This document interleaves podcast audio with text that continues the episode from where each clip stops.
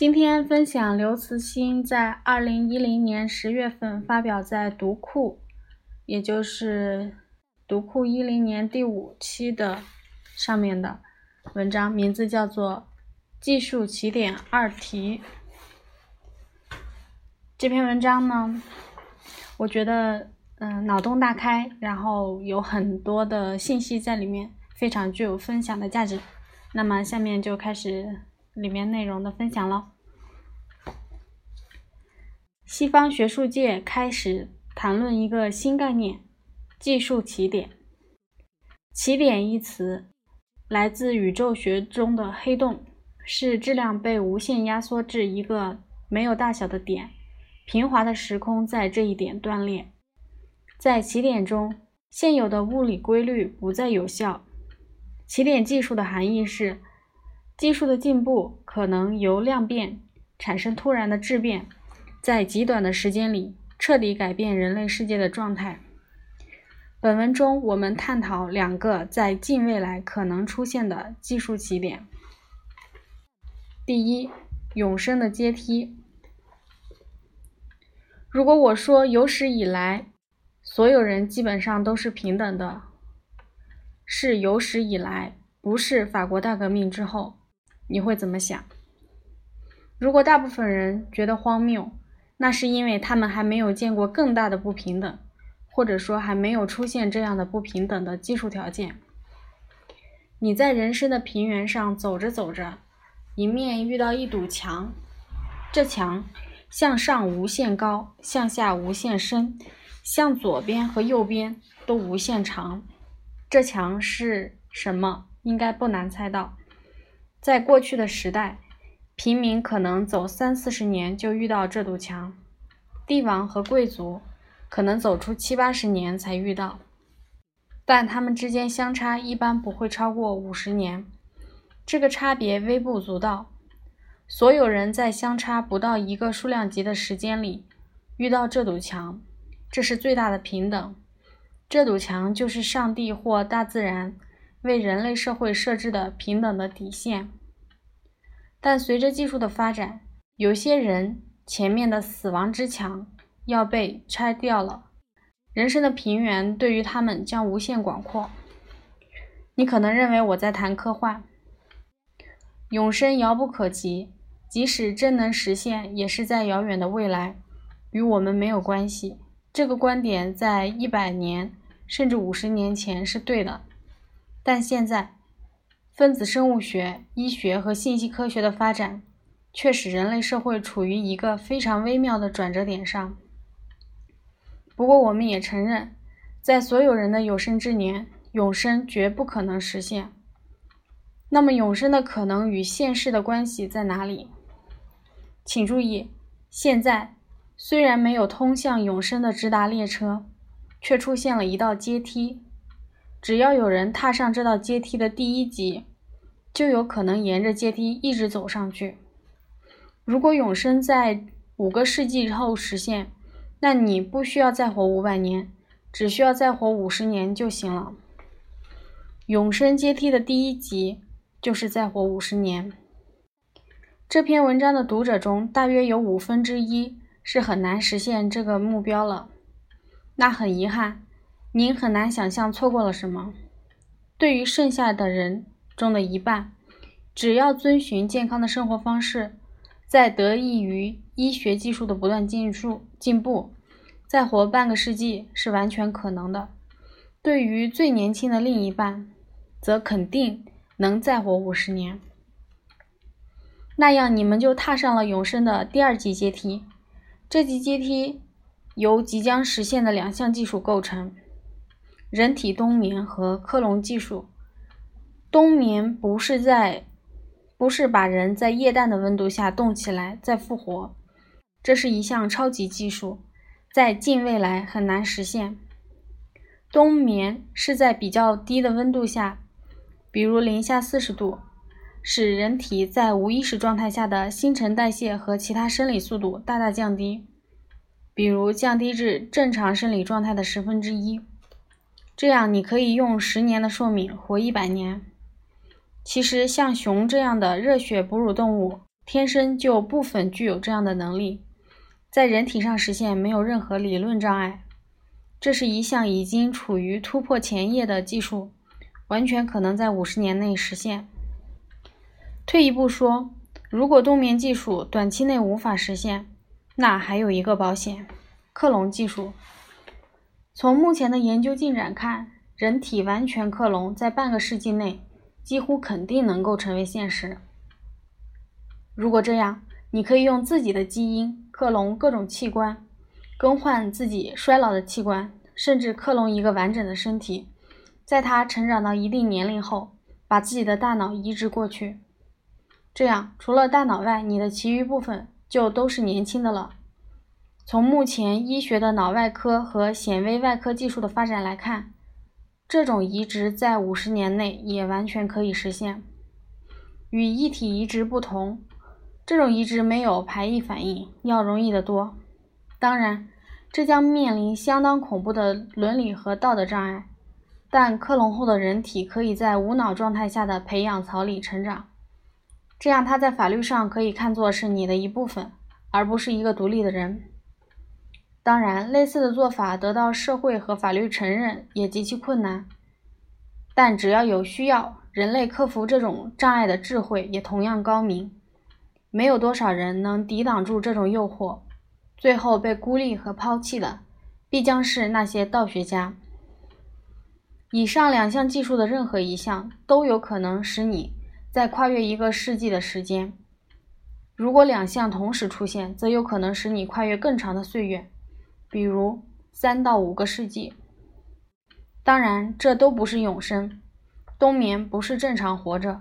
克隆的身体虽然年轻，大脑总在衰老中，但只要你跨越了一个世纪，就能踏上永生阶梯的第三级。永生阶梯第三级的技术信息是脑信息提取，即把大脑内部的信息全部读读取出来，并作为计算机可识别的数据进行存储。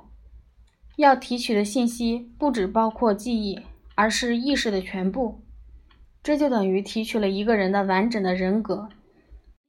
这已经进入科幻领域了，需要生物学、信息科学和脑科学中。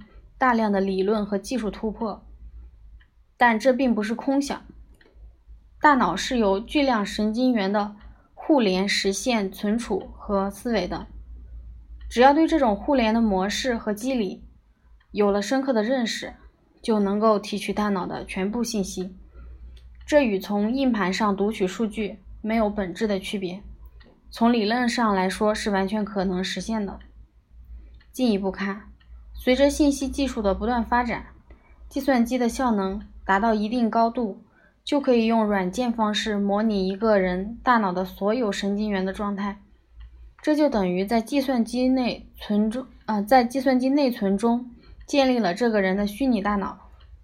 如果一个虚拟环境给这个大脑输入信息，就等于让这个人活在虚拟世界中了。对于这种状态是不是等同于活着或者生活，可以见仁见智。如果以笛卡尔“我思故我在”的标准判断，答案无疑是肯定的。其实，在现实世界中，人的生活的本质，也就是大脑不断的从周围环境中接收信息，同时向环境输出信息的过程。在虚拟世界中，虚拟环境当然不能等同于。现实世界，但运行于其中的意识也是同样在接收和输出信息，与现实中的意识活动本质是本质上是一样的。如果在虚拟世界中得到的信息在感觉上与现实世界无法区分，从意识层面上看就等于活着了。要说明的是，这种虚拟生存对一部分人可能有巨大的吸引力。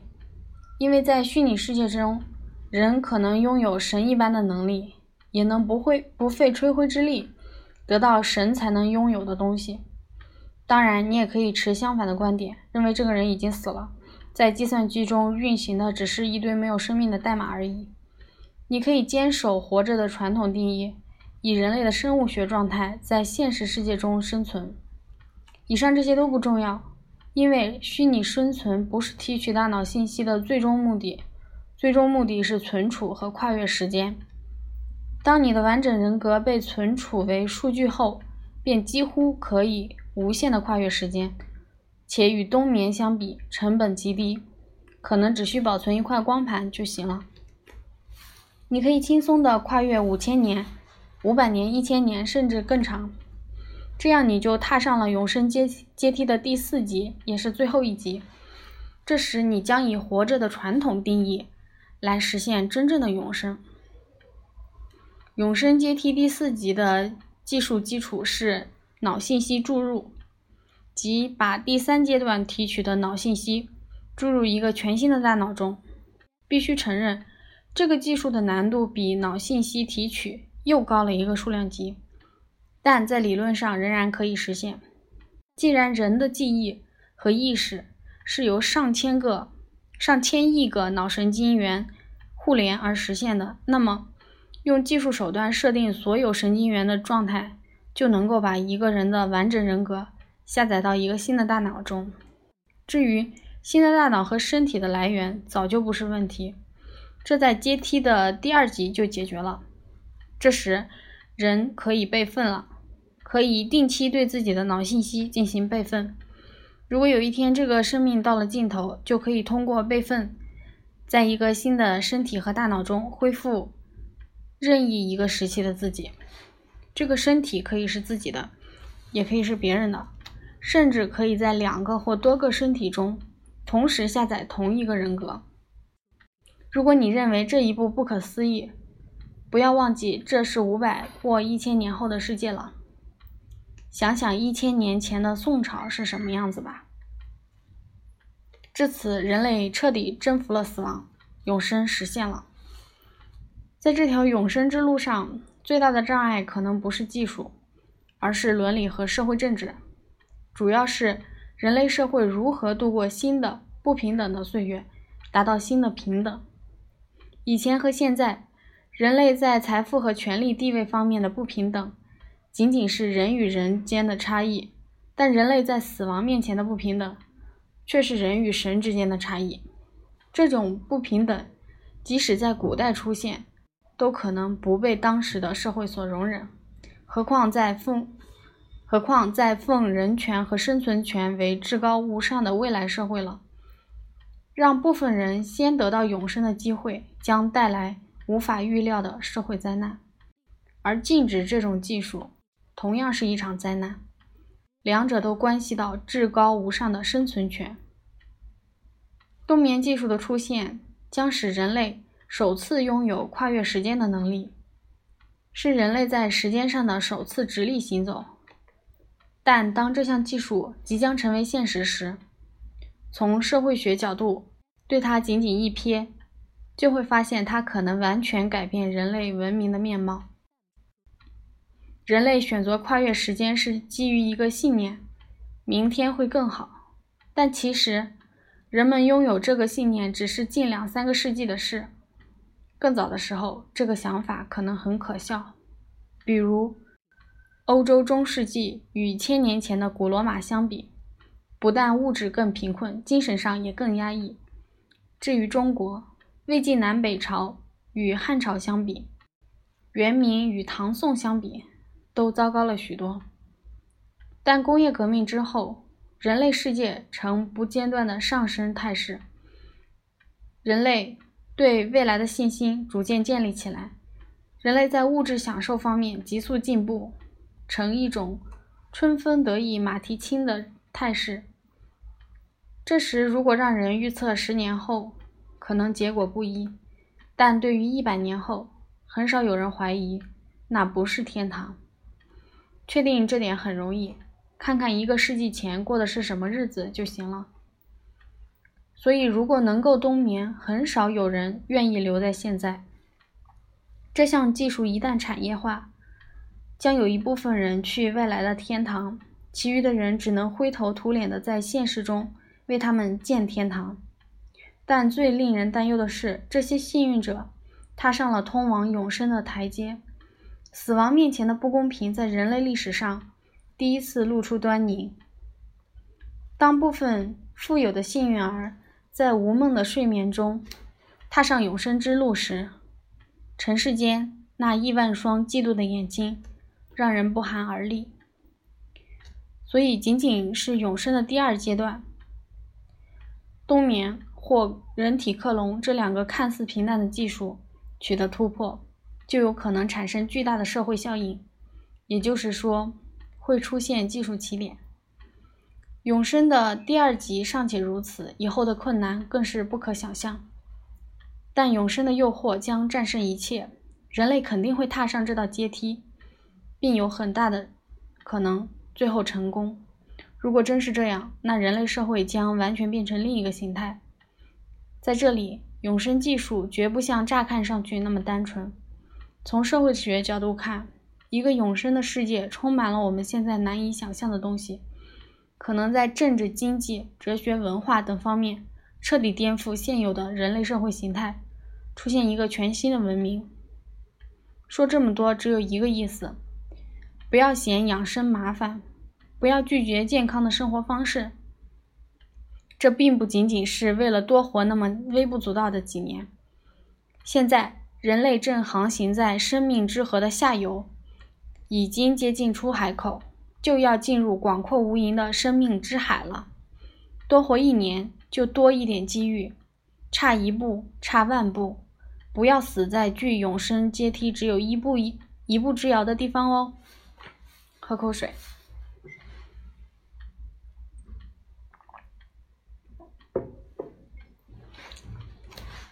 第二段，劫持的噩梦。如果我又说，人类历史上从来就没有真出现过真正的独裁和专制，你会怎么想？在你恼火前，应该注意到这样一个事实：人类从来都不具备绝对独裁专制所需的技术基础。历史上的独裁者都是依赖一个金字塔形系统。进行统治的这个系统完全由人组成，而每个人的人性又是多变和难以捉摸的，因此使得整个系统处于极不稳定和危机四伏的状态。仅仅维系这样一个系统，就需要耗费独裁者大部分的精力，往往还不成功。身边的每个人都是潜在的背叛者，军队随时可能哗变。凯撒被最信任的人捅了一刀后喊出的：“还有你，布鲁图斯”，回荡在以后所有独裁者的噩梦中。另外，由于是少数人对多数人的统治，独裁政权不可能对所有个体进行完全的监视，即使是奴隶，也有相当多的时间处于奴隶主和监工的视线之外。从历史上看。技术的发展对于社会政治基本都是起正面作用的。工业革命使农业人口进入城市，为民主革命和变革提供了动力。出版和通信技术的发展启迪了民智，使民主思想广为传播。从某种意义上说，正是技术的发展使文艺复兴中人文的阳光照亮了社会的每个角落。在现代。信息技术的发展，更是使个人直接向全社会表达的意愿和诉求成为现实。但也应该注意到一点：从技术角度看，迄今为止，人类社会的结构并没有发生本质的变化。国家机器和政治机器都是由人构成的。只要民主理念被大多数人所认可，国家机器就不会被独裁者控制。但一种力量正在孕育，它将使国家机器变成一部真正的机器，里面一个人都没有，只有机器。这就是人工智能。当人工智能的智力水平发展到与人相当时，就可能出现一个完全由人工智能构成的国家机器，以及一支机器人军队。这将是绝对稳定的系统。如果被独裁者控制，也将对它绝对忠诚。同时，由于人工智能网络几乎拥有无限的精力，因此可以对每一个社会个体进行完全的监视和控制。但人工智能只是为绝对独裁提供了技术基础。历史如果按正常轨迹发展，这种噩梦不太可能变成现实，因为民主思想已经深入人心，民主政治已成为现代社会的坚固基石，未来更是如此。但需要考虑某些可能的意外，比如突突然出现的威胁，突然。比如突然出现的威胁整个人类文明的自然或人为的超级灾难。要知道，美国仅仅被撞塌了两栋大楼，就能让一些以前无法想象的社会监控措施得以推行。除了人工智能外，人类社会还可能遇到另一个更可怕的技术起点：地球可能被劫持。首先说明。劫持在这里的定义，在一个有限的封闭空间里，常常是在运动或飞行中，个人或少数人掌握着可以由个人启动的、足以毁灭这个空间中所有或大部分人质生命的武器，遂以同归于尽相威胁，试图实现自身的政治或其他方面的诉求。从宇宙角度看。地球本身就是一个有限的封闭空间，而且相当狭小和脆弱，如同一艘由行星构成的宇宙飞船。与飞机、车船相比，地球还有一个更危险的特点：离开它几乎无处可逃。那么，地球有可能被劫持吗？目前看来，没有这个可能。实现劫持的关键是拥有可以由个人启动的。足以毁灭这个空间中所有或大部分人质生命的武器。迄今为止，这种武器并不存在。目前能够毁灭世界整体的武器只有核武器体系，但这是庞大而复杂的系统，不可能由个人全面启动。个人能够使用的劫持武器是单个核弹。地球上曾经出现过的。威力最大的单个核弹是前苏联制造的氢聚变炸弹，TNT 当量为五千万吨级。